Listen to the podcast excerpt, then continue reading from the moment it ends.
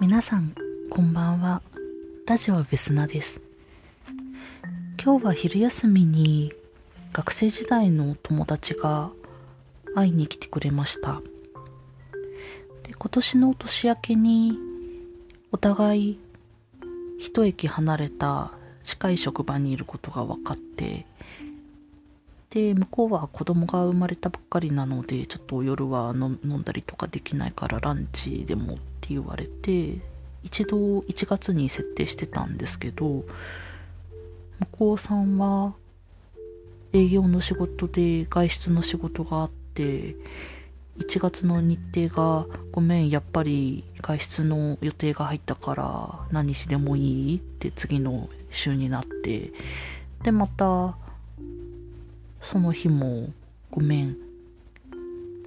訪問の予定が入ったからこの次の週の何日でもいいみたいな感じでもう5回以上その延期が続けられててで多分普通の子だったらというか例えば私とその彼が恋人関係とかだったら私と仕事どっちが大事なの？キーみたいな感じになっちゃうと思うし私も実際そんな忙しいんだったら別に何もこの季節年度末忙しいし今じゃなくていいよみたいな感じで一旦放っておいたんですけどそれでもやっぱり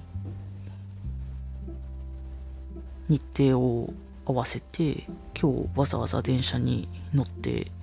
お昼休みに来てくれました。で女の子だったら多分そうやってその伸び伸びになっていくうちに勝手にいろんな想像を膨らませて物語をひん曲げてもういいっていう感じになっちゃう。私もそうだと思うしそうなっちゃう子多いと思うんですけど何の疑問もなく約束したミッションを遂行してくれるってすごいなと思って。でもよくよく考えてみると私の周りの男友達そういう人が多くて例えば曖昧な日程で来週会う約束とかしてても私はあのタイミングが合えばみたいな感じでポワッと口約束で言っちゃっても相手の人はちゃんと何日だったらとか何曜日はいないよとか連絡くれたりしてちゃんと予定が立つようにミッションクリアするようにしてくれてて。で黒川伊保子さんっていう方脳科学とかを研究されてる方でエッセイをいっぱい出してて。最近だと「夫の取説妻の取説」っていう本を講談社プラスアルファ新書で出してるんですけどそれを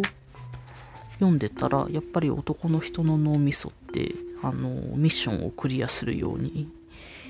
できているって言ってて書いてあってで女の人はなんか共感を求めたりとか物語を紡ぐ生き物だみたいなことが書いてあってほうって思いました。